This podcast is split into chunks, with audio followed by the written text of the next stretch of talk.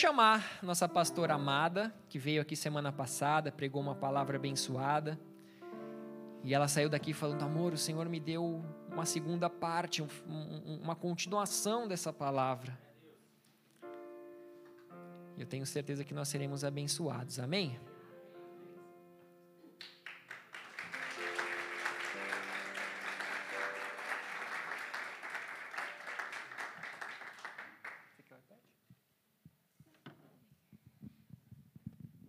Amém, glória a Deus.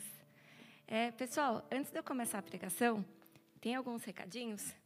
É, nós vamos ter, no final do culto, Bíblias, livros que nós trouxemos é, do Brasil. Então as meninas, elas estão ali colocando preço, tudo direitinho. A gente, o pastor não deixou reservar para ninguém. Eu sei que algumas pessoas mandaram inbox para mim, para o pastor e tal. Mas o pastor não achou justo, porque tem pessoas que não têm o nosso celular, a gente não queria privilegiar ninguém, então as Bíblias estão ali, ok? É, o segundo recado é que hoje nós teremos a nossa vigília. Quem vai ficar aqui para a vigília? Levanta a mão. Glória a Deus, aleluia. Eu sei que muitas pessoas moram longe, né? Então vai ficar complicado sair da igreja, ir para casa, voltar para cá. Então quem quiser ficar aqui com a gente, até quem não for ficar para vigília, enfim, tem que acordar cedo amanhã, tem alguma outra coisa para fazer, e quiser ficar conosco na comunhão, vocês serão bem-vindos, tá? É, então, assim que acabar o culto, a gente vai fechar a igreja cedo. Então, a gente vai dar 10, 15 minutinhos para vocês se cumprimentarem e tal. E a gente vai ter que fechar a igreja, ok? Então, não fiquem enrolando depois do culto. Nós vamos fechar a igreja e nós vamos. Cadê Elizabeth? Não? Nós vamos para o Papa Jones, se tudo der certo. Se tudo der errado, nós vamos ficar aqui e pedir Star Pizza, ok? Mas, resumindo, a gente vai comer. Isso é o que importa, né? Em comunhão. É isso, tá, pessoal? Então vamos lá, vamos orar. Oh, Senhor, eu quero te agradecer, Pai, porque o Senhor é um Deus presente, o Senhor é um Deus conosco, o Senhor é um Deus que ouve as nossas orações, Papai.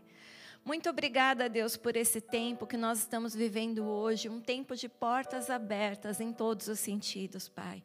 Eu te agradeço porque o Senhor tem escutado as nossas orações e atendido o nosso clamor. Oh, Paizinho, eu venho te pedir que eu diminua para que o Senhor cresça, Pai. Que essa palavra não seja nada vinda de mim, mas que seja do seu trono para o seu povo nessa hora.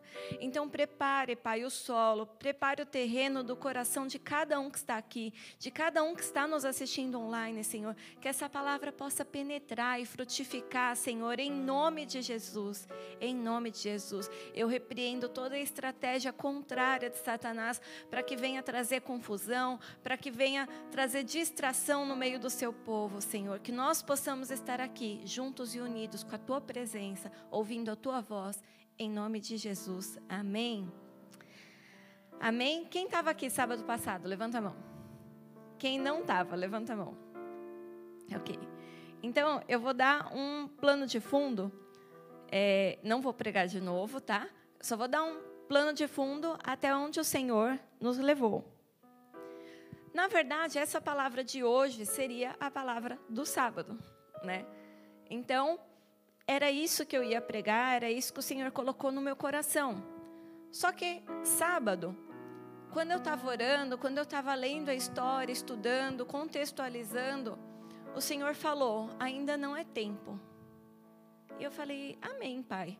Aí peguei a palavra, tirei tudo. Ele falou: Não, guarda. Eu não disse que não é esta palavra. Eu disse que ainda não é tempo. E quando eu estava vindo para cá, eu senti no meu coração que essa seria a segunda parte da palavra.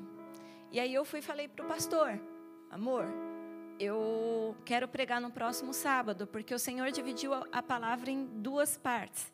Ele falou: Amém, glória a Deus. E cá estou eu. E por que, que o Senhor dividiu em duas partes. Porque o Senhor queria mostrar sinais e maravilhas no nosso meio enquanto a gente estivesse ali, né, ouvindo a palavra. Então, é, para contextualizar, nós vemos ali nos livros de Segunda Reis, do 30 em diante, 29 em diante, segunda Crônicas também mais ou menos do 29 em diante. E no livro de Isaías, a gente consegue ver nesses três livros a mesma história, né? que é a história de Ezequias, rei de Israel. Então, para fazer um breve resumo daquilo que foi dito antes e, ao mesmo tempo, da história desse rei. Então, nos tempos de Israel, o povo, né, Davi foi, conquistou ali em nome do Senhor a cidade de Jerusalém. E aí, Israel era toda unificada. Só que Deus prometeu para Davi que o filho dele iria construir o templo, Salomão, e que ele seria como um pai para Salomão. E assim aconteceu. Mas no fim da sua vida, Salomão ele começou a se orgulhar das coisas que o Senhor havia entregado para ele. Algumas direções Deus disse para Salomão: não acumule carros, mulheres, cavalos. E Salomão começou a amar mais as coisas desse mundo do que as coisas do Senhor. E qual foi o resultado disso? Ele não deixou um legado como o pai dele deixou. Porque quando nós estamos firmados na rocha, nós frutificamos. E todo aquele que frutifica gera sementes. Se você frutifica e não gera sementes, a sua árvore está acabando. Os seus frutos estão acabando. Você não está deixando um legado para a próxima geração. O seu nome será esquecido e apagado na face da terra, ou lembrado de uma forma ruim. Deus nos chama para marcar gerações. Deus nos chama para frutificar e semear no coração e na vida de outros, e não só para viver para nós mesmos. Muitas vezes nós entregamos a nossa vida para o Senhor e geramos frutos na nossa vida, mas esses frutos não servem de alimento para o povo e nem para a nação. Nós não conseguimos conquistar as pessoas que estão ao nosso redor, ao nosso derredor. E não foi para isso que o Senhor nos chamou. Amém? Ele nos chamou para mudar o mundo através do Espírito Santo que habita em nós. Amém? Então, depois de alguns, depois que o filho de Salomão, né, ele é, assumiu o trono, ele assumiu e não teve a mesma sabedoria do pai. O trono ali foi dividido, Israel foi dividido no reino do norte, no reino do sul. Nunca mais os israelitas ficaram do mesmo jeito. Eles começaram a brigar com os outros povos, brigar entre si. Eles começaram a adorar deuses dos outros povos e se esqueceram do Senhor. Inclusive, foi passando isso de geração em geração até que chegasse no pai de Ezequias. O pai de Ezequias também era um rei que não era de acordo com o coração do Senhor. Mas quando Ezequias ele assume o trono, ele decide mudar.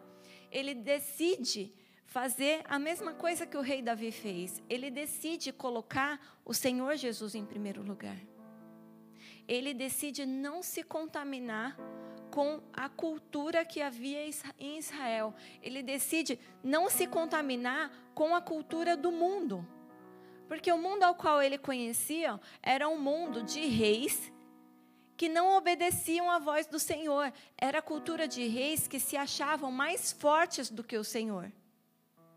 Então Ezequias, ele quis fazer diferente ele se voltou ao Senhor e ele reinaugurou o templo de Deus. Amém? Então, a Bíblia que diz que ele consagrou o templo, ele chamou os levitas, né? ele é, chamou os sacerdotes, eles se santificaram, se purificaram, né? Lá em 2 Crônicas 29 e 31 fala: E disse ainda Ezequias: Agora vos consagrastes a vós mesmos ao Senhor. Chegai-vos e trazei sacrifícios e ofertas de ações de graças à casa do Senhor. Então os filhos de Israel começaram a se santificar, começaram a se consagrar. E aí eles, em algum momento, ficaram pensando: mas será que Deus vai nos perdoar dos nossos pecados? E ali, continuando no 30, é, 18, 19, a Bíblia diz: O Senhor é bom e perdoa todo aquele que se dispôs a buscar de, de coração ao Senhor. Então o povo sabia que Deus era um Deus, eles começaram a entender que Deus é um Deus disposto a perdoar todo aquele que verdadeiramente se arrepende. Amém? Então eles se arrependeram, se consagraram, eles levantaram ali sacerdotes, eles trouxeram de novo a adoração ao templo do Senhor. A história aqui, ela aparece é, de uma maneira, quando nós lemos a Bíblia, e alguns gostam de ler a Bíblia de maneira corrida, né, como nós estamos fazendo o nosso plano bíblico, e outros gostam de ler de maneira cronológica. Então, algo que eu sempre digo e explico é que a Bíblia ela não tem que ser lida, ela tem que ser estudada, ok? Por quê? Porque às vezes a gente perde coisas importantes porque a gente esquece de estudar a palavra de Deus, a gente só lê de forma corrida. Então, quando ele abriu as portas e tudo mais, isso a, a Bíblia é escrita de forma de acordo com acontecimentos e não de maneira corrida. Então ela não é escrita de maneira cronológica, mas ela conta fatos, fatos, fatos e fatos. É diferente da nossa forma ocidental de ler a palavra de Deus ou de ler qualquer livro que tem início, meio e fim. A Bíblia não é escrita dessa maneira. Né? Os livros não são escritos dessa maneira, ok? Então, o que, que Ezequias ele faz? Né? Ali no 31, 20, 2 Crônicas 31, 20, a Bíblia diz: Assim fez Ezequias em todo Judá. Fez o que era bom, reto e verdadeiro perante o Senhor, seu Deus, em toda a obra que começou no serviço da casa de Deus, na lei e nos mandamentos, para buscar ao seu Deus de todo o coração. E o Senhor o prosperou. Olha que louco. À medida que Ezequias ia se esvaziando dele mesmo, o Senhor ia se enchendo ele ia se esvaziando dele, ia se enchendo de Deus, e o Senhor ia o enchendo de prosperidade.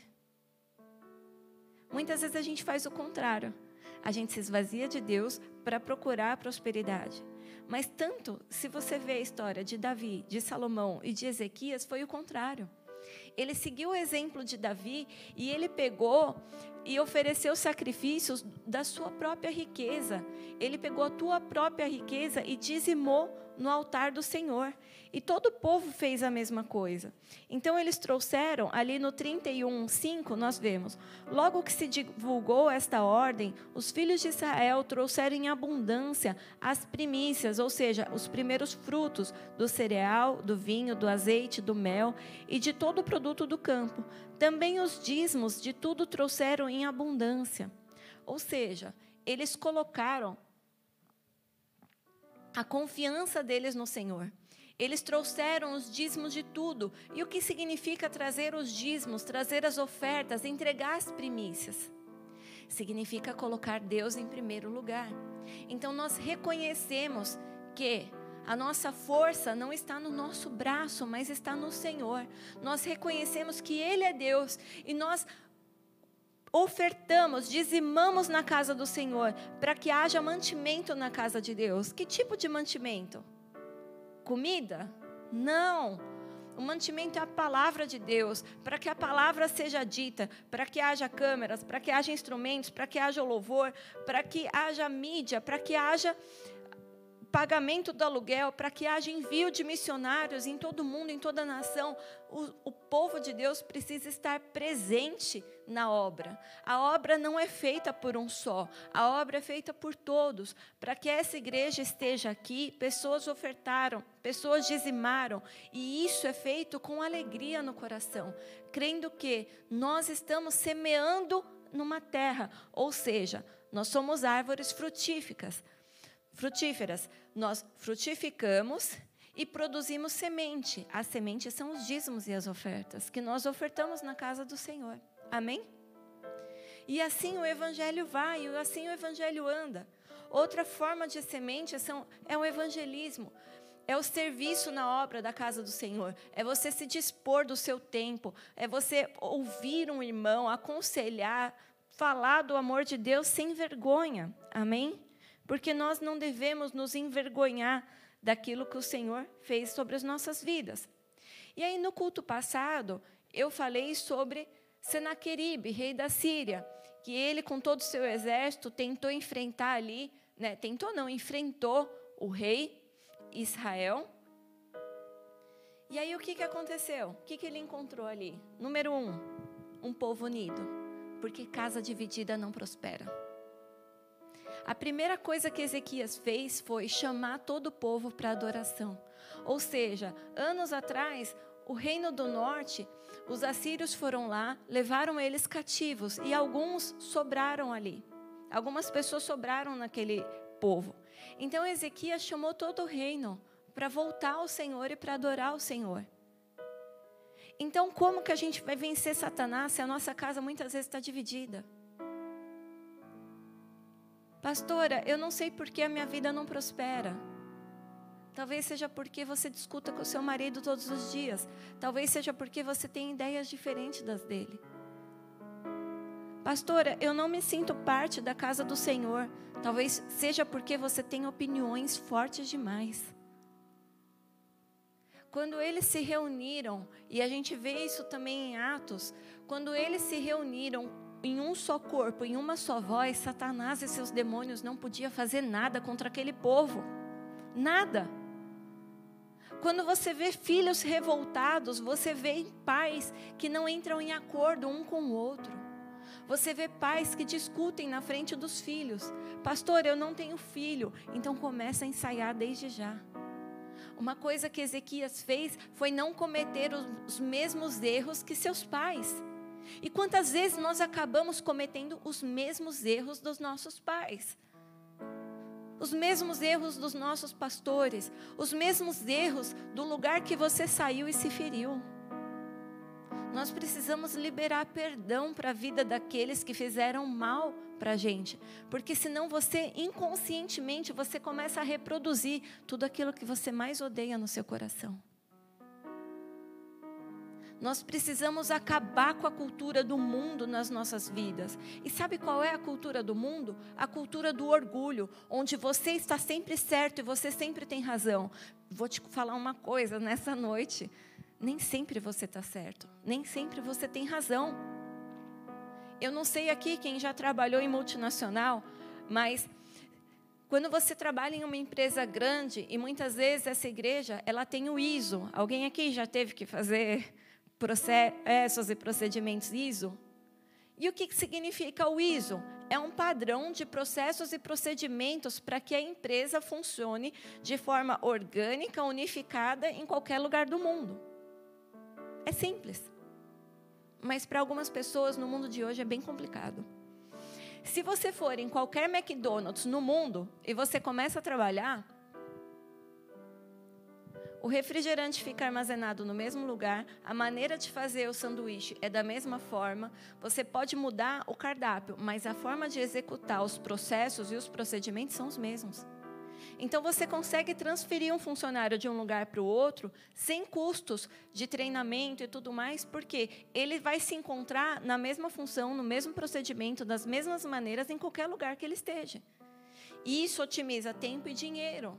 Existe um prêmio, que é o prêmio do ISO. Para você ter esse prêmio, você precisa manter os processos e os procedimentos da sua empresa sempre ativos, da, de uma maneira que todos os funcionários saibam onde estão as coisas e de que forma executar. Deu para entender mais ou menos como funciona isso? Ok. O problema da nossa geração é que a nossa geração tem ideias mirabolantes. Então, muitas vezes, alguém chega no McDonald's e fala assim: Olha, eu sei que vocês estão fazendo o sanduíche dessa forma, mas existe uma ideia mais fácil. Talvez, se você colocar assim, ó, primeiro coisa, aí depois você põe um negócio assim, assim, assim, vai dar mais certo, fica mais rápido. Que legal, você está certo. É melhor e é mais fácil. E talvez, sendo mais rápido e mais fácil, como a gente paga o funcionário por hora, você consegue pagar menos, você consegue ter lucro. Por quê? Porque se o funcionário fizer mais rápido, você vai produzir mais e faturar mais. Isso aos olhos daquele funcionário que está ali executando aquela função todos os dias. Talvez ele achou uma maneira brilhante de fazer aquilo mais rápido, melhor, mais fácil. Mas qual que é o problema? Quando você tem mais de mil empresas espalhadas pelo mundo, para você pegar essa brilhante ideia e ensinar para todo mundo e colocar como um padrão em todas as redes no mundo inteiro, o custo disto muitas vezes é maior do que o lucro que vai ser gerado com aquela brilhante ideia. Vocês estão comigo? E muitas vezes o funcionário fica revoltado no processo. Mas como assim? Não faz sentido. É melhor desse jeito, é melhor daquele jeito. Eu me sinto preso, eu me sinto. Eu, parece que eu não estou frutificando, parece que eu não estou fazendo, parece que eu não consigo ir além. Deus quer tratar o teu coração. Deus quer tratar o teu orgulho. Eu fiz uma entrevista aqui num lugar uma vez e a pessoa tipo foi e perguntou assim, e tinha uma galera da igreja lá, tudo. E aí eu até falei para o pastor, eu falei, eu tô indo em respeito à pessoa que me indicou, mas eu não quero trabalhar lá. Ele falou, por quê? Falei, porque tem muita gente da igreja, eu não vou me sentir confortável, não vou deixar de ser pastora naquele lugar. Só que eu vou estar naquele lugar como funcionária. E eu já passei por isso, eu já trabalhei com as pessoas da igreja, o povo tipo vinha no meu horário de trabalho se aconselhar. E aí eu estava trabalhando, e aí eu não podia ser grossa, eu não podia. É, é horrível você se colocar nessa situação. Eu falei, eu prefiro não ir. Mas eu nunca tinha feito um processo seletivo muito grande aqui na Irlanda e eu queria estar naquela experiência de fazer o processo. E fui. E eu achei engraçado duas coisas. A primeira, antes do processo, eles te dão uma cola do que você tem que responder no processo. Tipo assim, das perguntas que vai no processo. Falei, nossa, não faz sentido nenhum, mas ok. Para mim, não faz sentido. E dentre as perguntas, eu achei uma muito interessante, que era assim: Alguma vez você já deu uma ideia bacana e o teu chefe disse não? Por quê? E isso eu achei muito legal.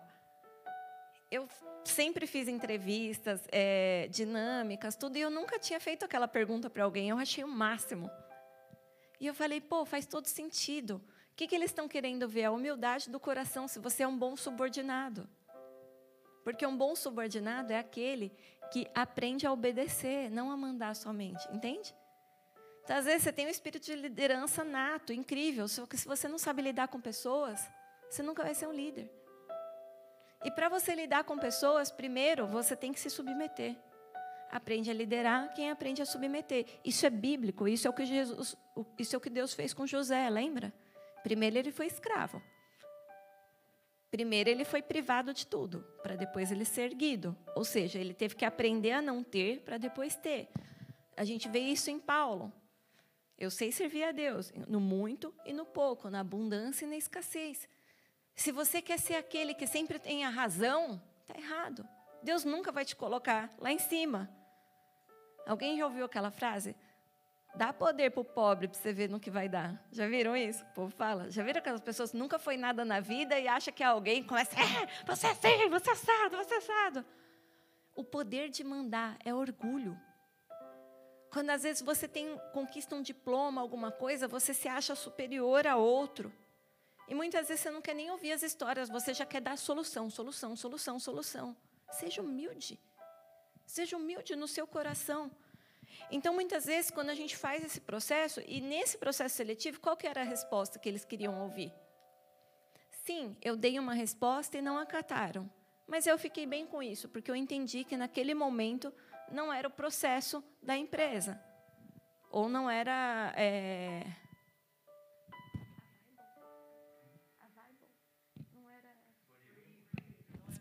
Não era a hora, isso. Nossa, fugiu em português agora. Amém. É, não é a hora. E ok. Amém. Não tem problema. Entende? E você ficou ok com isso. É isso que eles querem ouvir. Porque hoje em dia as pessoas se machucam com tudo. Às vezes, quando eu escuto alguém, ah, eu saí da igreja X e vim para cá. Sabe qual é a primeira coisa que vem no meu coração? Essa pessoa não vai ficar dois anos aqui. Ela vai sair daqui e vai para outro lugar. Porque igreja é feita por homens. E homens são falhos.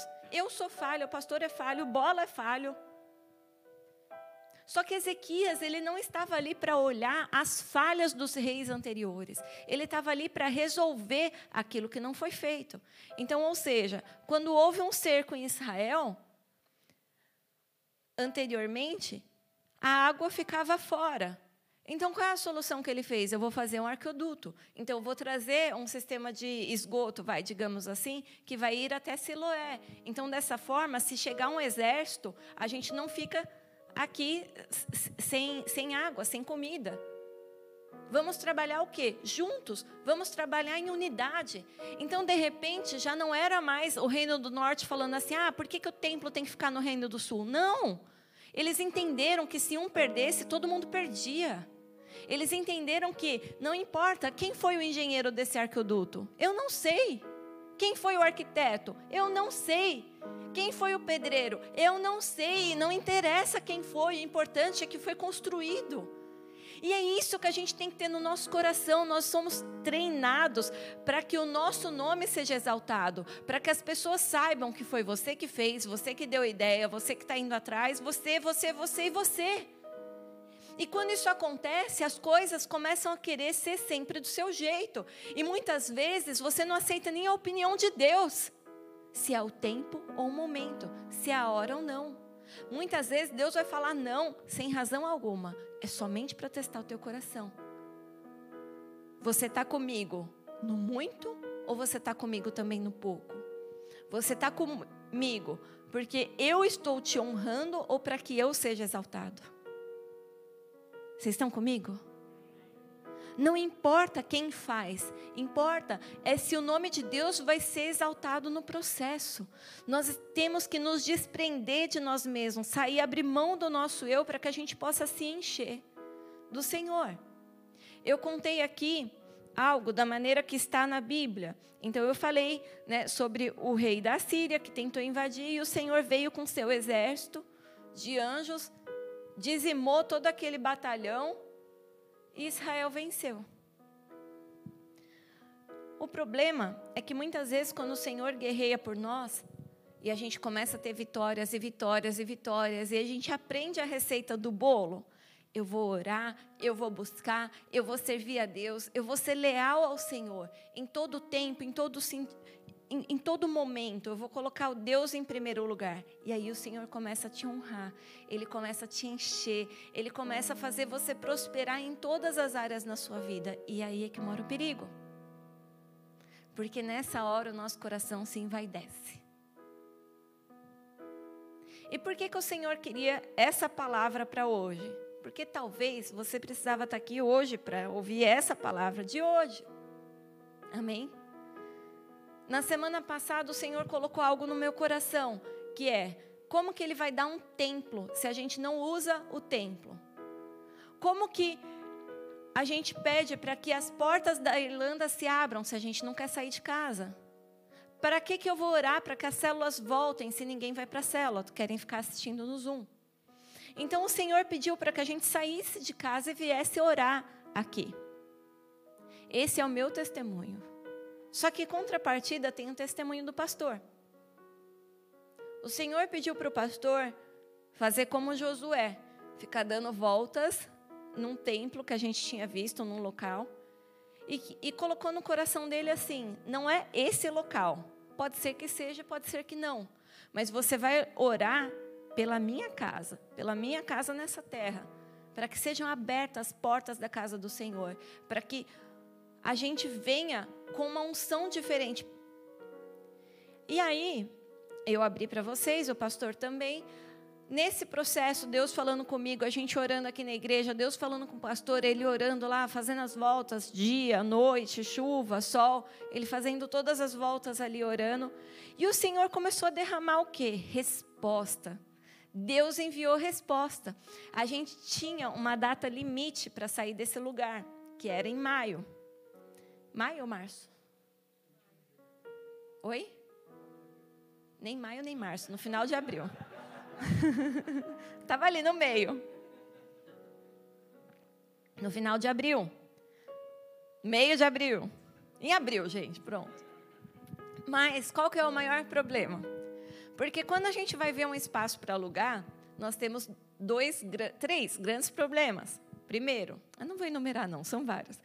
Mas assim, o primeiro problema que a gente tem é o quê? Encontrar um lugar que seja aberto, que não tenha colunas no meio. Depois, qual que é o outro problema? Eu preciso de um lugar que tenha saída de emergência com porta para a rua. Às vezes não tem, né? Os prédios são um coladinho no outro, não tem a saída de emergência. Qual que é o outro problema que a gente encontra? Plan permission. Por quê? Você precisa aplicar um plan permission e isso demora três meses para ter resposta. E cada vez que você aplica, é quase 5 mil euros que você paga. E se a resposta for não, você perde isso. Então, enquanto está todo mundo ali naquele leilão, porque a Irlanda é assim, né? Tipo, você chega num lugar que está alugando, vem 500 e é quem dá mais, quem dá mais. Você nem pode of oferecer nada, porque você tem que aplicar e a resposta vem depois de três meses. Ou seja, se hoje, janeiro, finalzinho de janeiro, a gente não tem um templo, mesmo que a gente encontrasse um templo, colocasse o plan permission, tipo, tivesse a resposta, tudo, a data estava assim, no teto. Mas, pastora, vocês são irresponsáveis. Por que, que vocês não viram antes? Valores. A gente viu antes, a gente está dois anos vendo isso. Mas dá uma gugada aí, quanto custa? Tipo, um, um espaço desse tamanho no centro a gente estava competindo com Microsoft, com empresas assim, que não dá para competir, não dá para brincar com eles, entende? Quando tipo vai uma oferta, a gente oferece 5 mil a mais, tá? Os caras vêm com 100 mil a mais, com coisa assim, tipo a gente sai até do, entendeu? Fala, opa, peraí, eu não posso brincar. Mas o que que acontece? Eu e o pastor, a gente estava em paz. A gente sabia da data limite, mas a gente pensou, Senhor, o problema é teu a obra é tua. Eu só estou aqui, né, levando um barquinho, mas é você que conduz, a correnteza é o Senhor que leva. Então, dá seu jeito. E ele falou: usem o local onde vocês estão. Por que, que vocês querem um templo se vocês não estão congregando? Congreguem, orem. E aí, quando terminou o processo de oração do pastor, quando foi? Domingo terminou né, o propósito que Deus colocou no coração dele. Segunda começou o nosso. E o Senhor já veio com a resposta. O que? O nosso landlord prorrogou por mais um ano. Amém?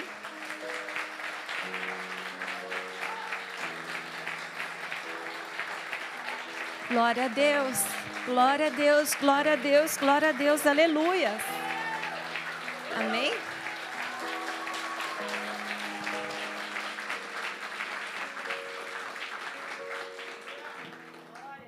Prédio foi vendido, tem um novo landlord e ele prorrogou. E eu falei: Senhor, Senhor, meu Deus, eu te amo, mas você tem uma mania de agir no segundo, sabe? No último minuto do segundo tempo que me deixa assim em cóleras. Mas continuo te amando, Deus, amém. Agindo é o que importa. E amém, glória a Deus.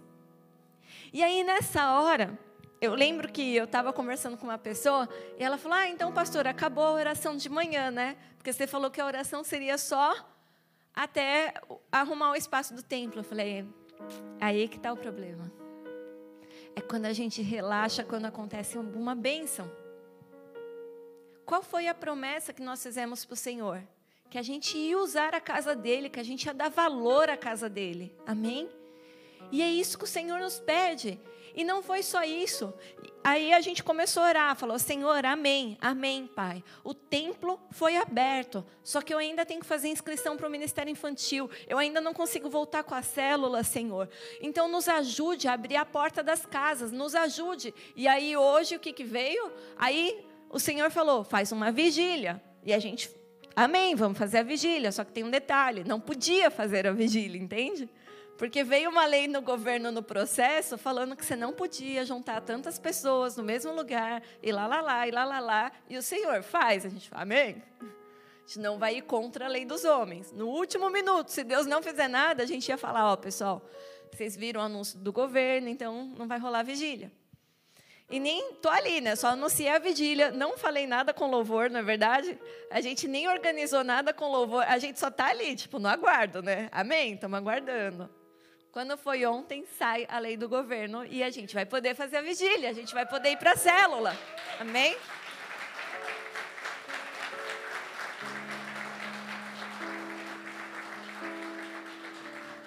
E o que, que o Senhor quer nos mostrar com isso? Quando você pedir algo para Deus, dê um passo de fé. Dê um passo de fé, creia. Antes que as coisas aconteçam, creia e permaneça nele. Se comprometa antes que as coisas aconteçam. Não fica falando, Senhor, se você me der isso, eu faço aquilo. Não. Faz aquilo antes de Deus te dar e faz com amor. Amém? E o Senhor, ele lá em segunda Crônicas, em segunda, segunda Crônicas 32, 25. A gente vê que Deus estava fazendo horrores ali com Ezequias. Os mesmos milagres que a gente está vivendo aqui, ele também estava vivendo. O povo começou a buscar, Deus começou a responder. Aí todo mundo fica animado, uhul, não sei o quê. Daqui a pouco vem o quê? Correria do dia a dia, vem as distrações e a gente se esquece daquilo que a gente prometeu. Nós nos esquecemos do Senhor. A gente começa a se voltar para nós mesmos. Então, ali em 2 Crônicas 32, 25, nós lemos. Mas não correspondeu Ezequias aos benefícios que foram feitos, pois o seu coração se exaltou. O seu coração se exaltou.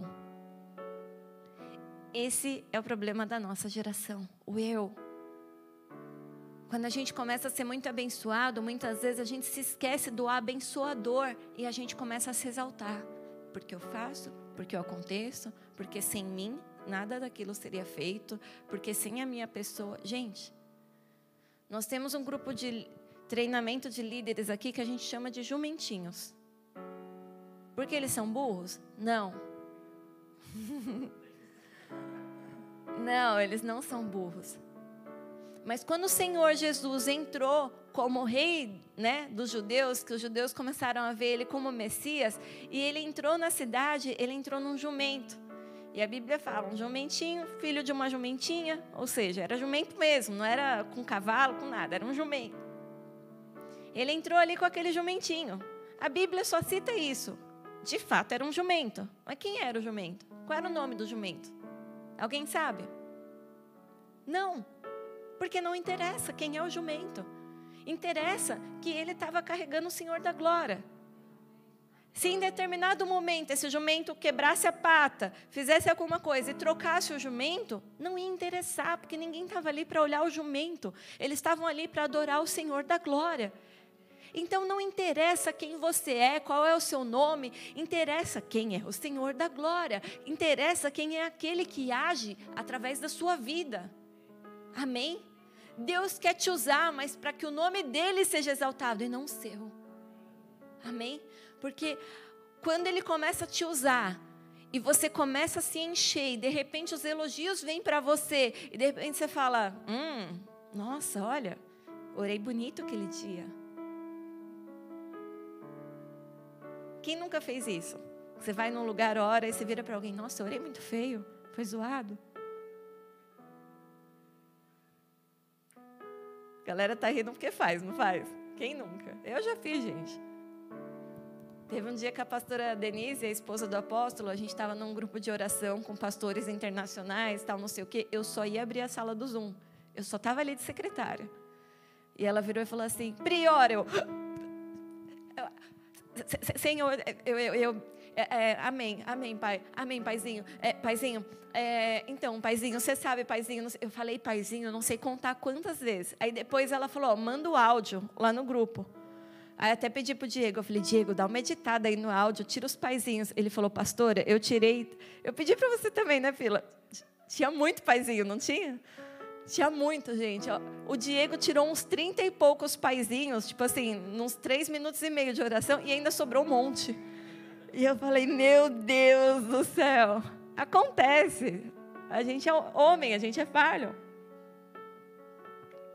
Quem aqui já ficou nervoso assim na hora da oração? Eu era católica raiz, gente. Todo Pai Nosso aqui, eu começo e deixo vocês terminar, porque do meio do Pai Nosso em diante, dá um, dá um tilt aqui dentro, você é católico, você me entende, né? Dá um tilt aqui assim, ó, dá, você fica... Teve um dia que eu quase envalei. Santa Maria, mãe...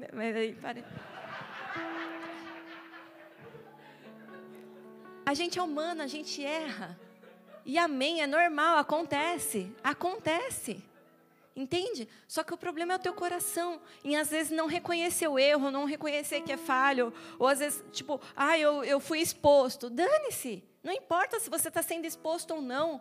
Você está ali para pregar a palavra de Deus, então fale, então pregue. Não se preocupe com o que os homens vão dizer. Mas onde Ezequias, ele acaba se corrompendo, porque o coração dele se exaltou com as coisas que o Senhor estava fazendo. Então, os embaixadores da Babilônia, né, um pouco antes disso, Ezequias ele recebeu um sinal de Deus. Ele teve uma doença, e a gente acompanha isso lá no 32, 24. Ele ficou doente com uma doença mortal.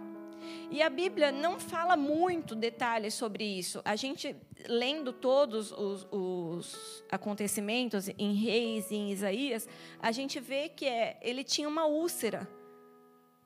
Então ele estava com uma úlcera, mas não era uma úlcera normal, era algo mortal que ele tinha ali. Então ele ora, ele ora a Deus. E o Senhor devolve e dá para Ezequias, e o profeta Isaías vai lá e fala: O Senhor te acrescentou mais 15 anos de vida. E aí ele estava assim, em alfa. Pô, eu ia morrer, Deus me curou. Só que ele pede um sinal para Deus. Ele fala assim: que a sombra volte 40 minutos. Por quê? Porque eles acompanhavam as horas é, através da sombra. Então, o sol eles colocavam um marco e aí a sombra ia passando e eles iam vendo as horas. Então, a sombra retrair é impossível, porque o sol nasce e desce, mas ele não volta, entendeu? Então, ele pediu o sinal para Deus que fosse retraído 40 minutos. E a NASA hoje identifica que há um, há um delay de 40 minutos na história do mundo que não tem explicação. Não se sabe o porquê que o tempo foi remido 40 minutos. O que aconteceu com esses 40 minutos? Existe isso na ciência, na física. Ou seja, Deus estava falando com ele. E o povo da Babilônia, né, que estava começando ali um império, né, junto com os egípcios, eles estavam se juntando e tal, e fazendo uma aliança contra o rei da Síria. Então, os babilônicos, eles eram povos que eles gostavam muito de astronomia. E aí, quando eles viram que Deus remiu o tempo em prol de Ezequias, eles mandaram uma comissão ir lá para ver o que, que aconteceu, né? Só que quando os príncipes, é, aí a Bíblia diz, contudo, quando os príncipes, contudo, desculpa, 2 Crônicas 32, 31. Contudo, quando os embaixadores dos príncipes da Babilônia lhe foram enviados para se informarem do prodígio que se dera naquela terra, Deus o desamparou para prová-lo e fazê-lo conhecer tudo o que lhe estava no coração. É estranho ouvir isso, né? Deus o desamparou. Em algumas versões fala, o Espírito do Senhor saiu dele. Em outras versões fala, Deus o deixou para ver aquilo que estava em seu coração. E muitas vezes, quando isso acontece, a gente fala: Deus abandonou, Deus não responde a nossa oração. Eu estou aqui clamando, eu estou aqui buscando. E numa parte que você tem que tomar uma decisão para ontem, você pede para o Senhor falar algo e Deus não fala. Você fala, Pai, eu só quero fazer a tua vontade. E Deus não fala, Ele te deixa ali sozinho. É justo? Deus fez isso com Jesus, lembra? No momento mais difícil da vida de Jesus, quando ele estava preso na cruz, o Espírito Santo, os pecados do mundo veio para ele, o Espírito Santo se retirou de Jesus. Nessa hora sobrou o quê? O coração do Cristo, o caráter. Porque quando você está cheio do Espírito Santo, você fala aquilo que o Espírito Santo coloca na, na tua mente, na tua boca. Você está cheio de Deus, você vai falar as, das coisas do Senhor. Mas e quando o Espírito Santo sai? Qual é o teu caráter? Quem é você? Quando ninguém está vendo. Quem é você? Na hora mais difícil, enquanto Jesus estava ali na cruz e todo mundo tinha abandonado e ele estava sofrendo dores, absurdas dores, ele recebe todo o pecado do povo e ele fala: Pai, por que me desamparastes? Lembra disso? Mas ainda assim, o que é revelado no coração de Cristo? Ele fala: Pai, perdoa-os, porque eles não sabem o que fazem. Ele era manso e humilde de coração. Quando Davi peca ali com Betseba, e o Espírito Santo do Senhor sai de Davi por causa do pecado, porque o Espírito Santo não habita no pecado. Amém? Ele habita no pecador e não no pecado, porque todos nós somos pecadores. Mas quando a gente decide pecar conscientemente por uma falha de caráter, o Espírito Santo não estava ali com Davi. Amém?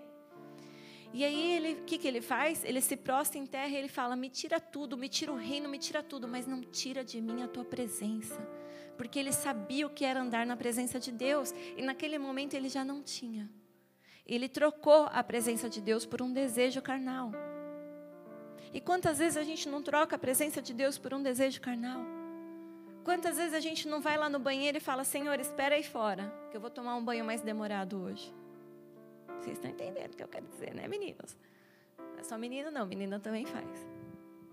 Quantas vezes, às vezes você está assistindo um filme, uma série, começa uma cena de sexo e você está em santidade e você continua assistindo?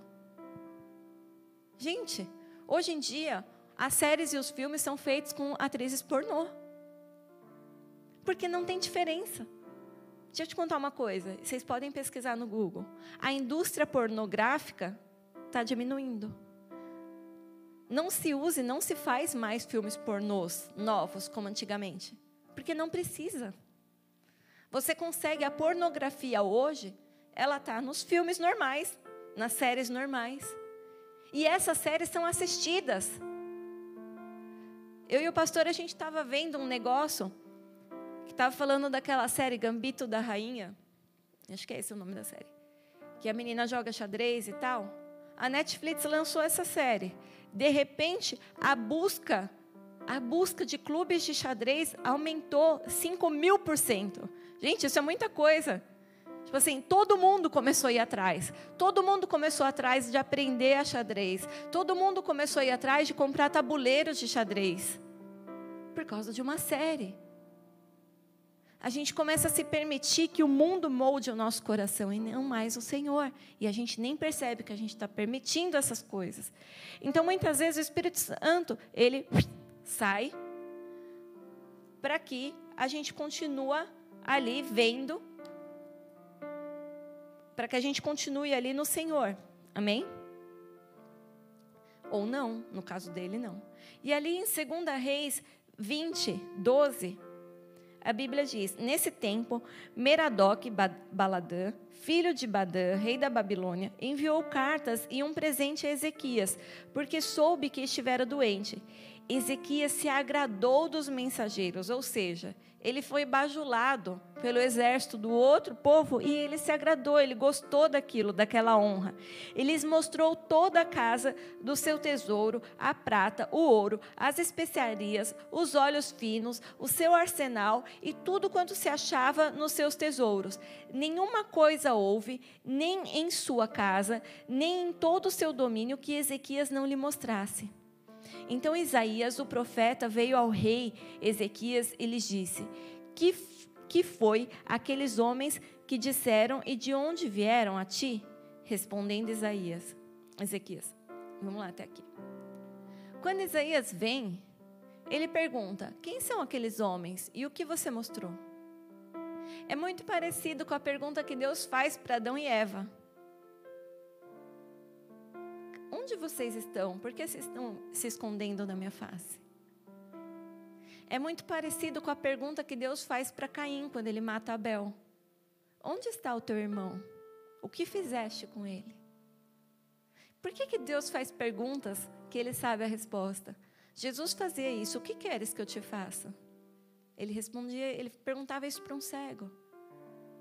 Porque Deus, ele precisa que a gente confesse os nossos pecados. Ele precisa que a gente se exponha, que a gente fale: Senhor, eu pequei contra os céus e contra ti. É isso que o Senhor pede. Deus fez isso com Davi e Davi respondeu dessa forma. O problema é que Adão pôs a culpa na Eva, Caim ficou revoltado com Deus. Algumas pessoas não respondem, outras são irônicas. Então, continuando ali no 14, de uma terra longínqua vieram da Babilônia Perguntou ele: Quem vier, que viram em tua casa? Respondeu Ezequias: Viram tudo quanto há em minha casa. Coisa nenhuma há nos meus tesouros que eu não lhes mostrasse. Ou seja, ele abriu a casa dele, os tesouros deles, o arsenal dele, para outras pessoas que não eram de Israel olharem. Quem é que se identifica com isso? Quantas vezes você se expõe, abre a tua vida, abre a tua intimidade, abre a tua casa nas redes sociais? Quantas vezes você começa a postar tudo que você é, o que você não é, se você está triste, se você é chateado. Eu não sou contra a rede social, gente, entenda. Esse culto está sendo transmitido pelas redes sociais. Eu sou contra a adoração dos likes, a adoração do eu. Eu sou contra a intenção do coração. Não é de você, pô, eu estou celebrando um casamento, meu noivado, eu quero que os meus amigos, as pessoas que estão aqui vejam. Eu estou falando você trazer pessoas de todo lugar bombardeando a sua vida. Você permitir que as pessoas comecem a falar na sua vida. Tem uma cantora gospel super famosa, Isadora Pompeu, o nome dela ela fez um post extremamente legal e ela disse: Eu era uma benção enquanto eu estava ali na igreja orando e buscando. Só que quando eu comecei a entrar nas redes sociais, eu passei por um divórcio, eu passei por coisas importantes e as pessoas começaram a falar, falar, falar. Eu preciso sair, eu preciso dar um tempo. Eu preciso voltar, eu preciso lembrar quem eu sou. Às vezes Deus está te pedindo um tempo. Para de se expor. Para de expor a tua casa, o que você tem, o que você deixa de ter, coloca no altar do Senhor. Você não sabe para quem você está se expondo. Para de se abrir para aqueles que não têm o Espírito Santo do Senhor. Quantas pessoas, às vezes procuram ajuda de psicólogos, às vezes procuram ajuda de amigos que não são pessoas que são referências para te ajudar naquilo e só trazem confusão. Só trazem confusão. A gente uma vez estava aconselhando um rapaz Chuco, um rapaz que, cara, eu amo de paixão, um menino super bonzinho. Chuco, fofinho. E aí, tipo, meu, daqui a pouco o cara começou a ter umas atitudes super erradas com a menina. E a gente olhava um para o outro, né, amor? A gente falava, meu, de onde saiu isso? Ele não é assim? Nossa, por que, que ele está agindo desse jeito com a menina? Ao ponto de eu ter que falar, cara, eu preciso olhar nos teus olhos e falar: você não é homem de Deus para ela. E é estranho para mim, porque eu vejo você um homem de Deus, mas para ela não. Você é um namorado zoado. Está fazendo tudo errado. Por que, que você está agindo assim? E conversa vai, conversa vem, daqui a pouco o que, que a gente descobre? Ele estava se aconselhando com pessoas que eram zoados. E de repente ele parou de agir na essência que Deus estava trabalhando na vida dele, ele começou a agir de acordo com os conselhos do mundo. Foi o mesmo erro do filho de Salomão. Ele começou a ouvir os amigos que não tinham experiência e isso levou ele à ruína. Quantas vezes nós estamos indo à ruína porque nós temos permitido conselhos do mundo entrarem na nossa casa? Porque nós estamos abrindo o nosso coração, a gente se abre completamente para outras pessoas. Mulheres que muitas vezes se sentem carentes, sozinhas, e vai se abrir com quem? Com um homem num pub. Deixa eu te contar uma coisa. O consolo que ele quer te dar é na cama. E aí no dia seguinte, você que se sente rejeitada, tá, o cara não te liga, o cara não vai atrás. Porque foi fácil. Foi muito fácil para ele. Para você, talvez você possa identificar que você é alguém precioso. Mas eu estava vendo esses dias uma, um, um, negócio que, de algo que pessoalmente eu gosto muito, e louva a Deus pela Europa por isso, que é azeite trufado. Quem aqui gosta daqueles azeites trufados? Aquilo é uma delícia, né?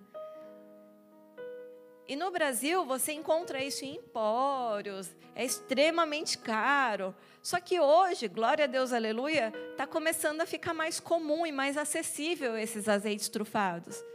Então, alguns chefes de gastronomia, eles estavam explicando que eles odeiam o fato de estar se popularizando. Porque quando o azeite era caro e era algo extremamente raro, as pessoas usavam só um pouquinho e ele aprimorava o sabor do alimento. Me ajuda se eu estiver errado. ele aprimorava o sabor do alimento. Mas quando você começa a usar ele em todos os lugares de maneira tipo de qualquer jeito, as suas papilas degustativas vão se acostumando com aquele sabor. Então, ele deixa de ser algo que dá, sabe, ele deixa de ser a cereja do bolo e passa a ser algo usual, algo comum, algo normal. Deixou de ser raro, deixou de ser precioso. Entende? E o sexo é assim. Quando você faz sexo fora do casamento, algo que é precioso, algo que é raro, algo que é um presente caro e valioso que o Senhor entregou para o marido e para a esposa, passa a ser de qualquer um. Passa a ser algo comum. Não passa a ser algo especial. Não passa a ser um momento mágico e único de um casal, uma demonstração de amor. É só sexo. Não é isso que a gente ouve no mundo? É só sexo. Não! Sexo é um presente. Não é algo que você faz com você mesmo, não é algo que você faz com a televisão, não é algo que você faz assistindo a televisão, né? Com a televisão ia ficar vendo. Mas não é algo que você faz por aí. É um presente de Deus para o casamento. Quantas coisas a gente tem banalizado e a gente traz para nossa casa como algo comum e não são. E não são. Então, lá em 2 Reis 20, do 17 em diante, Isaías fala: Eis que virão dias em que tudo quando houver em tua casa serão da Babilônia. E os, e os babilônicos, eles vão levar né, o povo de Israel ali, eles vão levar o povo de Israel cativo. E isso aconteceu. Alguns anos depois, veio o rei da, o rei da Babilônia, Nabucodonosor, ele levou toda Israel cativa para a Babilônia. Por quê? Porque eles sabiam que existiam tesouros ali. Ele sabia que existia arsenal de guerra ali. Porque o rei se expôs. A Bíblia fala para que a gente seja manso como um cordeiro e astuto como a serpente. Cuidado com o seu coração. Seja manso como um cordeiro, mas não esqueça de ser astuto como a serpente. A Bíblia diz que a gente tem que vigiar e orar. Primeiro você vigia e depois você ora. Primeiro você tem que estar vigilante sempre para que você não caia. Cuidado a hora que o Espírito Santo sai. Quando a gente lê lá em Apocalipse 16, 2, a Bíblia diz, Apocalipse 16, 2: Saiu, pois, o primeiro anjo e derrubou a sua taça pela terra, e os homens portadores da marca da besta e adoradores da sua imagem sobrevieram úlceras malignas e perniciosas. Essas úlceras, ela é a mesma doença de Ezequias. Essas úlceras é a mesma praga que foi colocada no Egito. E por que, que o Senhor coloca essas úlceras? Porque os homens, eles olham para o próprio umbigo, Naquela época, os reis, as pessoas que tinham dinheiro, as pessoas que eram assim poderosas, eles comiam grandes banquetes. E o povo comia pão e peixe e água. Muitas vezes não tinha dinheiro nem para o vinho. O vinho era o suco de uva, era, era o algo adocicado que eles poderiam tomar. Então, imagina uma, uma galera que vive no meio de um deserto de sal, aquele gosto de sal. Era gostoso você ter a oportunidade de provar do mel, da tâmara, do suco de uva, mas as pessoas do povo não tinham acesso a essas iguarias. Então, quando Deus ele colocou as pragas no Egito, quando Deus ele fala de úlcera, ele fala sobre tudo aquilo que você pode ter, tudo aquilo que você pode comprar. Ele fala sobre os tesouros e as riquezas do mundo. Ele fala do homem se voltar para o próprio umbigo do homem está preocupado com a sua própria barriga.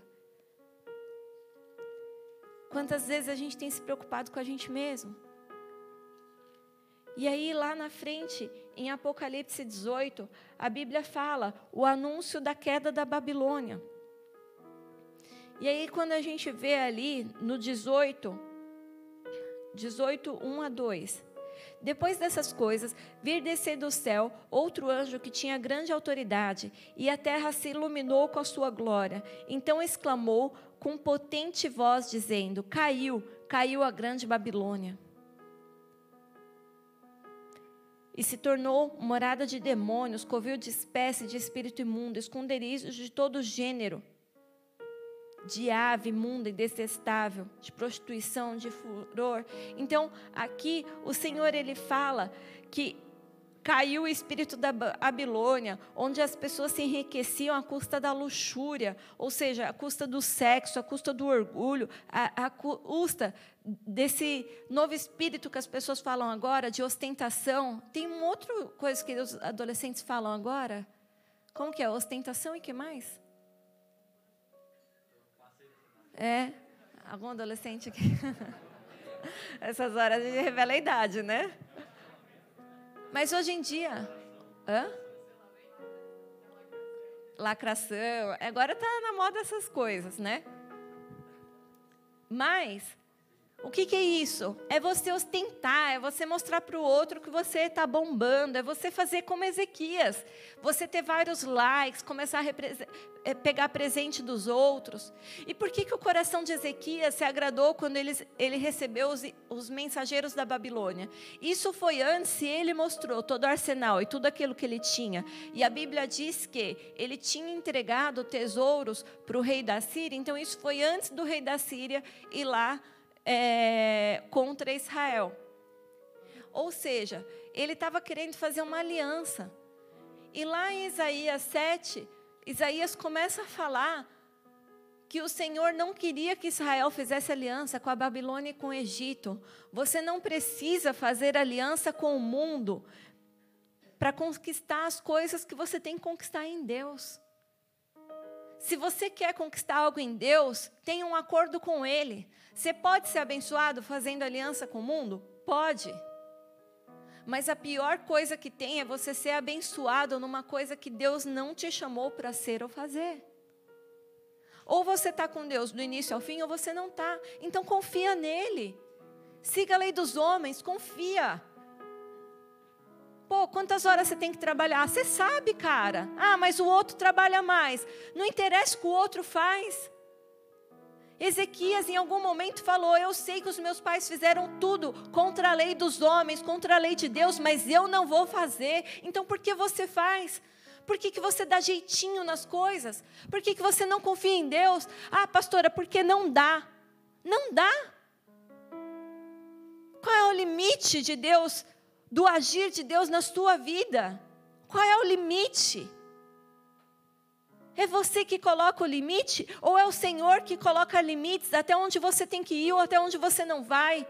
Quem te colocou como juiz e senhor da sua própria vida? Ou você entrega a sua vida de coração a Deus do início ao fim, ou não adianta, porque tudo que você está conquistando é para o seu próprio eu, na desculpa que é para Deus, mas não é.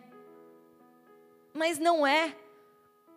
Deus está chamando uma nova geração. Deus quer que a gente santifique a casa. E santificar a casa é você olhar para a sua vida. Poxa, eu estou aqui, mas eu estou devendo alguém, então paga. Então paga e depois continua a andar. Você precisa limpar o seu nome. Você precisa limpar a tua casa, você precisa limpar o teu coração. Como você pode vir para a casa do Senhor e pedir perdão pelos teus pecados se você não perdoa o seu irmão? Como você tem coragem de pisar na casa do Senhor e julgar o seu irmão? Quem é você para ser. Quem te colocou como juiz dessa terra, dessa nação ou daquela vida? Não importa o que a vida te fez, perdoe. Sabe como você descobre que você não perdoou? Porque você continua falando, porque você continua agindo, porque continua fazendo. Isso é o espírito da Babilônia tentando entrar no seu coração. E muitas vezes você vai encontrar pessoas aí fora que vão falar: você está certo, é isso mesmo, isso é injusto, tem que ser assim. Não tem. Não tem. Se alguém te pedir a capa, dá duas. Dá duas. Pelo que, que você está magoado? Pelo que, que você está chateado? Peça perdão a Deus por ter guardado mágoa e rancor. Não peça justiça por aquela vida, peça pela sua vida, porque hoje você é um pecador, hoje você deixou de confiar em Deus, hoje você se exaltou com aquilo que o Senhor fez na sua vida. De onde você veio? O que, que o Senhor fez na sua vida? Por que, que você está se autoexaltando agora? Chegou aqui na igreja cheio de carrapato, sujo. Aí o líder da célula, os irmãos foi lá, deu banho, tosou, tirou os carrapatos. Agora o cara tá um pavão. É, porque não tem espaço para mim nesse lugar. Ah, porque não estou dando recado para ninguém não, tá, gente? Estou falando isso porque isso já aconteceu comigo. Eu já fui esse pavão. Eu já fui esse pavão. Cheguei na igreja novinha, cheia de carrapato, meu pastor cuidou de mim e tal me deixou fazer estudo bíblico, me deixou fazer teologia lá na sala. Tipo, eu era 17 anos, não era nem para eu estar ali, eu ficava ali, ficava anotando. Chegou um determinado momento que eu achei que eu sabia mais que o meu pastor que estava ensinando, que estava ensinando ali há 40 anos. Ah, quem é fulano para falar? Ah, eu não gosto de ir na célula, porque o líder, o líder lá não entende da Bíblia, não gosta. Às vezes eu de propósito, eu fazia uma pergunta para o líder, porque eu sabia que o líder não sabia a resposta. Eu falava, olha lá, tá vendo? Não falei que ele não sabe? Orgulho, soberba de coração. Eu levava mais gente para o inferno do que trazia para Deus. Porque o evangelho que eu pregava era duro demais. E não era duro no sentido das pessoas se consertarem e se voltar para Deus. Porque é assim que Deus me trata. É assim que Ele fala comigo. Antes de dar uma bordoada, aqui quem toma sou eu. Não. Era um evangelho duro ao ponto de eu colocar num prisma de Santíssima e todos os outros pecadores. Eu tive que enxergar, eu tive que olhar e ver que, na verdade, eu estava desviada. Eu estava desviada indo para a igreja, fazendo tudo errado. Fazendo tudo errado, dando jeitinho para tudo. Fazendo as coisas no meu braço, penando ali sozinha, sem o Senhor porque é o espírito da Babilônia. Lá em Gênesis 11, a gente vê que Nimrod, ele constrói uma torre alta.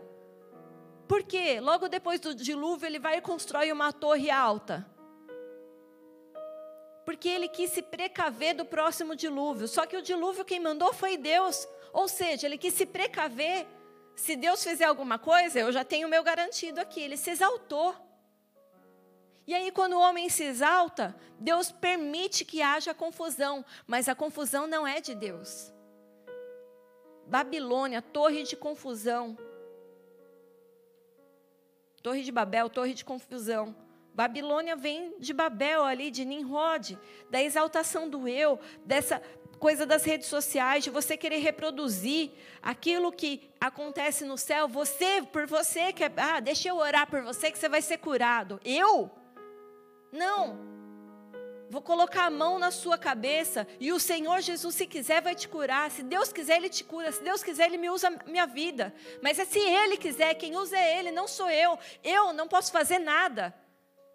Eu sou só um jumento, você é só um jumento. Quem faz, quem acontece, quem é exaltado e glorificado é o Senhor da glória. É o Senhor da glória, não somos nós. A gente precisa se esvaziar de nós mesmos. Nos últimos dias, as pessoas se tornarão apóstatas. Ou seja, elas vão se esfriar da fé, se esfriar das coisas de Deus. Pessoas que se encontram distraídas, amantes de si mesmos, desobedientes a autoridades. Quando nós somos amantes de si mesmos, nós somos desobedientes a autoridades, porque você avalia por você o que você quer fazer e o que você não quer. De repente, não tem mais lei porque mesmo que exista uma lei, você fala, não, mas Deus entende que é assim. Quem te falou? Deus não entende porcaria nenhuma. Ele fala na palavra que você tem que obedecer à lei de Deus e dos homens. Se você não obedece, você é rebelde. Você é rebelde. Muitas vezes as nossas almas estão cansadas. Babilônia ela era mãe das prostitutas, dos idólatras, de pessoas que estão procurando coisas ao invés do Senhor. Ou seja, as pessoas procuram tanto as coisas, as coisas, as coisas, e ficam trabalhando, trabalhando, trabalhando para aquilo, e quando vai orar está cansado, está exausto. Hoje nós temos uma igreja exausta, uma igreja de pessoas que não querem servir, porque ah, o único dia que eu tenho de folga é esse. Por quê? Está trabalhando demais. Eu não estou falando para você virar vagabundo, ficar em casa, não trabalhar, porque isso também a Bíblia é contra. A Bíblia diz: vai ter com a formiga, ó preguiçoso. Ai, pastora, mas trabalhar X horas não dá. Então, ora para Deus dobrar o seu salário. Quantos testemunhos a gente tem aqui na igreja de pessoas que ganham mais, de vistos que o Senhor entregou, de pessoas que na hora que foi lá e falou assim: ah, agora eu vou fazer a coisa certa, eu vou Deus vai abre uma porta com work permit, tantas coisas a gente já viu. Mas para aqueles que permanecem no Senhor, que colocam o Senhor em primeiro lugar. Então, primeiro a gente vê ali em Apocalipse 18 o juízo, a voz do juízo, caiu, caiu a grande Babilônia. Depois a gente vê ali a segunda voz, que é a voz da repreensão, sai meu povo do meio deles. A gente vê ali no versículo 4. Ouvi outra voz dizendo: Retirai-vos dela povo meu, para não serdes cúmplices em seus pecados e para não participardes dos seus flagelos. Aqui diz que as pessoas faziam, cometiam os pecados? Não. Falavam que eram cúmplices. E quem é o cúmplice? O cúmplice é a testemunha ocular. Aquela pessoa que está ali naquela hora daquele lado. O cúmplice é o Adão, que deixou, estava ali, porque Eva, a Bíblia fala, Eva não correu para Adão. Eva comeu o fruto e deu para Adão. Ele estava ali, ele estava vendo, ele permitiu. Ele foi cúmplice do pecado dela. Deus não falou com Eva, falou com ele. Ele deveria ter repreendido. Não faça isso. Uma vez que você se torna cúmplice, fica calado e não fala, você está errado. E para Deus você é condenado tanto quanto. Na lei, se você tem a capacidade de fazer o bem, de salvar alguém numa situação e você não faz, você é condenado por isso. A capacidade de fazer o bem está em você. Você tem a capacidade de salvar alguém. E se você não salva, e se você não faz, você será cúmplice desse espírito da Babilônia e vai sofrer os mesmos flagelos. E não é isso que a gente quer, igreja. Para isso, a gente precisa sair. A gente tem que parar de viver sobre essa influência, sobre a vida dos influencers. Satanás já não esconde mais. Hoje em dia você vê um desenho e você vê abertamente os demônios. Você vê abertamente séries com invocação satânica e maligna. Você vê abertamente livros infantis falando de bruxos. Eu li um livro infantil aqui que eu fiquei em choque, em choque. Ele é dado nas escolas há muito tempo, o nome é A Bússola de Ouro. Saiu um filme da Disney, eles são três livros. Em um determinado momento, as bruxas e as feiticeiras usam, ajudam a menininha contra os catedráticos, que é a igreja. Olha isso. E de repente a menininha vê que os anjos, dois anjos são amigos. E esses anjos se beijam. Isso é um livro de 15 anos atrás. Algo que chocou. A Disney só fez o primeiro filme. Por que ela não fez os outros? Porque não pôde. Mas hoje pode. Hoje pode. Hoje pode tudo. Então, esse espírito de Babilônia, esse espírito de influências começa de influencers, começa a colocar sobre você o que é justiça, o que é amor. Olha, um marido que ama a esposa faz assim igual no filme. Não existe casamento perfeito e para de ficar buscando um casamento perfeito, porque não existe. Não existe, existe o equilíbrio. Não existe casamento perfeito, existe o respeito mútuo. Eu e o pastor, a gente briga, a gente se desentende. Eu penso de um jeito, ele pensa do outro. Eu sou acelerada. Por mim, eu quero fazer tudo para ontem, eu quero fazer para amanhã. Mas toda pessoa acelerada também é precipitada. Uma característica é que eu faço, eu vou. Outra característica é que eu faço, eu vou quando Deus manda parar, entendeu? Eu sou o Pedro. Mexeu com alguém, eu primeiro corto a orelha, depois eu pergunto: Jesus, não era para cortar? Só que nessa hora, o que, que eu preciso? Ter um João do meu lado. Meu marido é o João. Você vê o João sacando a arma lá, a espada, matando ninguém? Não. O João é o amor. O João é manso. O João é calmo. Para uma pessoa acelerada, tem hora que dá vontade de pegar o João e dar uns empurrão. Mas o João é aquele que ora, aquele que primeiro ouve, busca de Deus e depois faz. Ou seja, por que, que Deus colocou uma pessoa, um Pedro do lado de um João? Porque é assim que ele trabalha. Porque se for tudo do jeito dele, vai ser tudo muito devagar, muito calmo. Se for tudo do meu jeito, vai ser atrapalhado, vai ser. Então Deus faz o que? Ele junta um casal, porque os dois sendo um, existe o quê? O equilíbrio. O equilíbrio. E é isso que você tem que pensar. As pessoas não são como você. O seu pai e a sua mãe não são como você. Eles pensam diferente de você. E ok, ok. Deus te fez diferente para trazer o equilíbrio para uma nação. Não é para todo mundo fazer do seu jeito e pensar do seu jeito. É para que você aprende com o outro, enquanto o outro aprende com você. E aí vocês andam juntos, em unidade. Para isso, você tem que se desprender de todo ressentimento no coração, de toda revolta, de todo sentimento de injustiça, de todo sofisma que se instala dentro de você. E isso traz em você um senso de justiça própria. E sabe o que, que acontece quando a gente se enche de ressentimento e de justiça própria?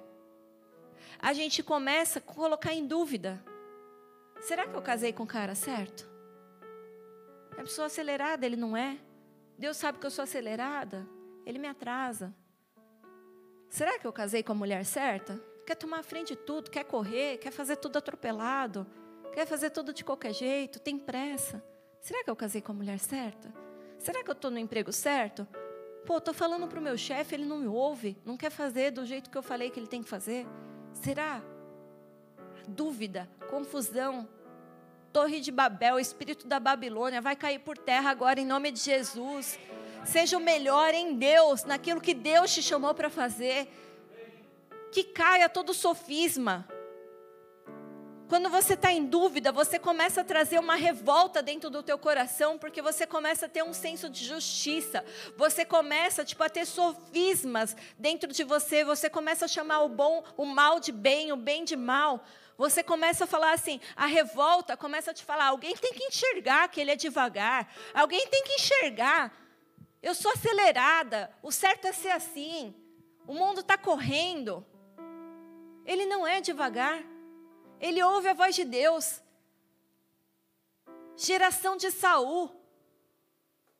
Quando Saul foi lá e demorou para chegar na, na, na guerra, ele se atrasou uma semana. Ele não era devagar, ele só foi na terra depois de ouvir a voz do Senhor. Mas o que, que Saul fez? Ele ouviu a voz do exército que falava: e aí? E aí? A gente não vai guerrear? E aí? Saul foi e fez. Passou por cima de Deus, passou por cima de todo mundo e fez do jeito dele. Quantas vezes a gente quer a solução e a resposta para ontem, e Deus está mandando você esperar, espera, aguarda. A revolta não vem do Senhor. Isso é o espírito da Babilônia gritando no seu coração por justiça própria, num coração ressentido.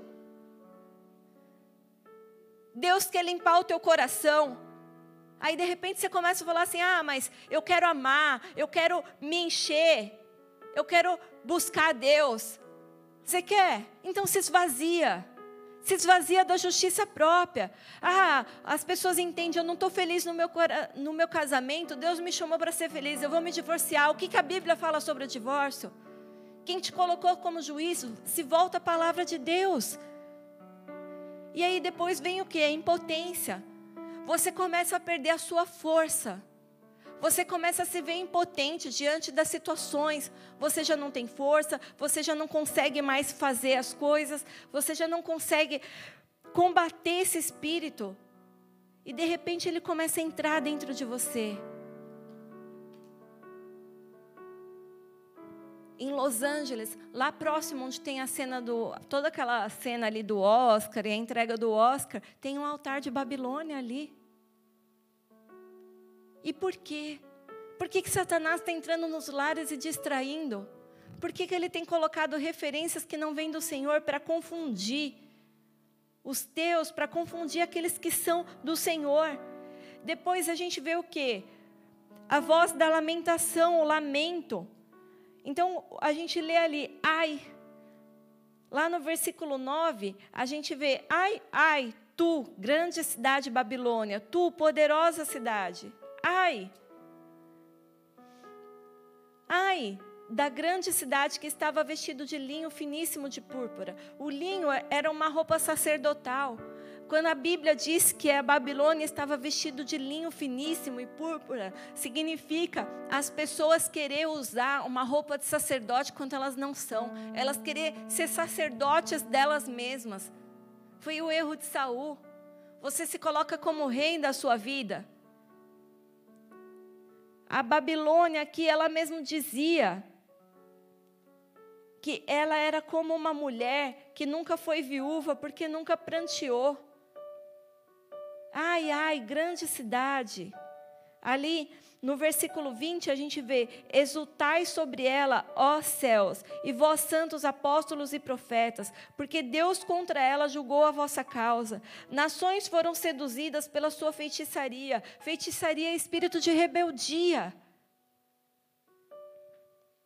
Então, se você está cheio de revolta, de rebeldia dentro do seu coração, Deus está chamando a igreja para se santificar. Deus está chamando a igreja para se santificar. E aí, depois, no final, lá em Apocalipse 18, 20, o que, que nós vemos? A exaltação, exaltai sobre o céu. Contra ela o Senhor veio, contra ela o Senhor colocou a causa dos, dos santos. Deus precisa de uma igreja exaltada. Ali no 19 a gente continua vendo que? Depois dessas coisas, ouvi no céu, 19:1. Depois dessas coisas, ouvi do céu como uma voz grande, numerosas multidões, dizendo: Aleluia, a salvação e a glória, o poder são do nosso Deus, porquanto verdadeiros e justos são seus juízos, pois julgou a grande meretriz que corrompia a terra com a sua prostituição, e das mãos dela vingou o sangue dos seus servos. Segunda vez disseram: Aleluia, aleluia. Continuando: Dai louvores ao nosso Deus, todos os seus servos, os que temais os pequenos e os grandes. Aleluia! Reina o Senhor Todo-Poderoso para sempre, para sempre, para sempre. Aleluia! Maranata, venha Senhor Jesus, Maranata, aleluia, aleluia.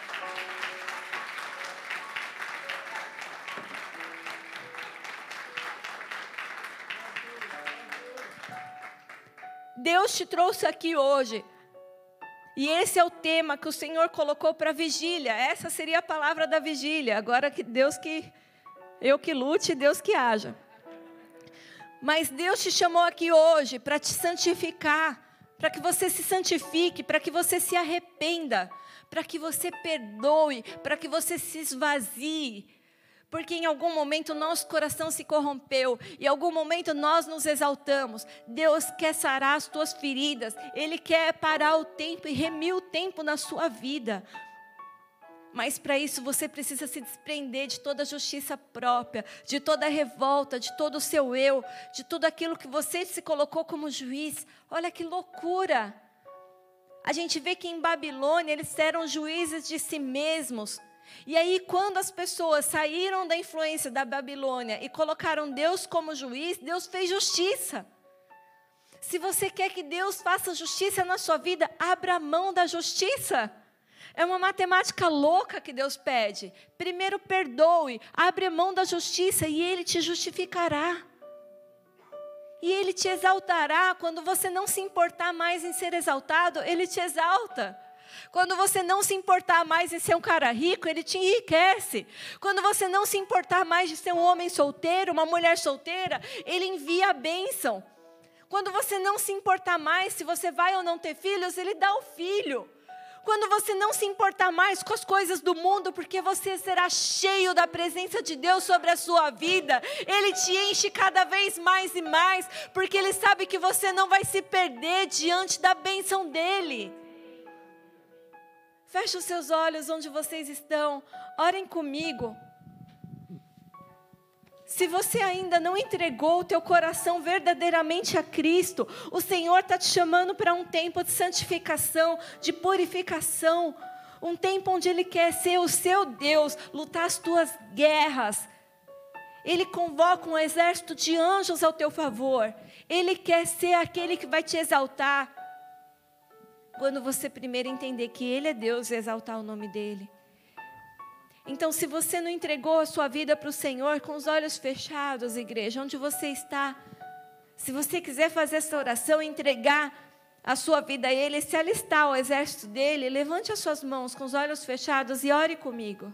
Senhor Jesus, Senhor Jesus, eu me arrependo. Eu me arrependo por toda a rebeldia do meu coração, por toda a rebeldia do meu coração, por todo o senso de justiça própria. por todo o senso de justiça. Eu me própria. arrependo, Senhor. Eu me arrependo. Eu me Senhor. esvazio de mim mesmo. Eu me esvazio de mim mesmo. Eu me encho do Senhor. Eu me encho do Senhor. Que todo espírito de Babilônia Que todo espírito de Babilônia caia por terra em nome de Jesus. caia por terra em nome de Eu Jesus. não quero mais ser preso Eu não quero mais ser preso por esse espírito. por esse espírito. Eu não quero mais ser juiz da minha vida. Eu não quero mais ser juiz da minha vida. Mas eu te coloco Mas eu te coloco como Rei dos Reis, como Rei dos Reis, Senhor dos Senhores, Senhor dos Juiz Senhores, dos Juízes, juiz dos sobre a juízes, minha vida. sobre a minha vida. Eu te apresento a minha vida. Eu te apresento a minha Eu te vida. apresento as minhas causas. te apresento as minhas E causas. confio em Ti, Senhor. E confio em Porque ti, Tu és o Filho de Deus porque tu és o filho de Deus que desceu ao madeiro que desceu ao madeiro e morreu naquele lugar e morreu naquele lugar de forma injusta de forma injusta para que eu fosse justificado. para que eu fosse justificado. O Senhor deu o primeiro passo. o Senhor deu o primeiro O Senhor passo. me amou O Senhor me amou. e por isso eu te amo, E Por isso Senhor. eu te amo, Senhor. Escreve o meu nome Escreve o meu nome no livro da no vida livro da vida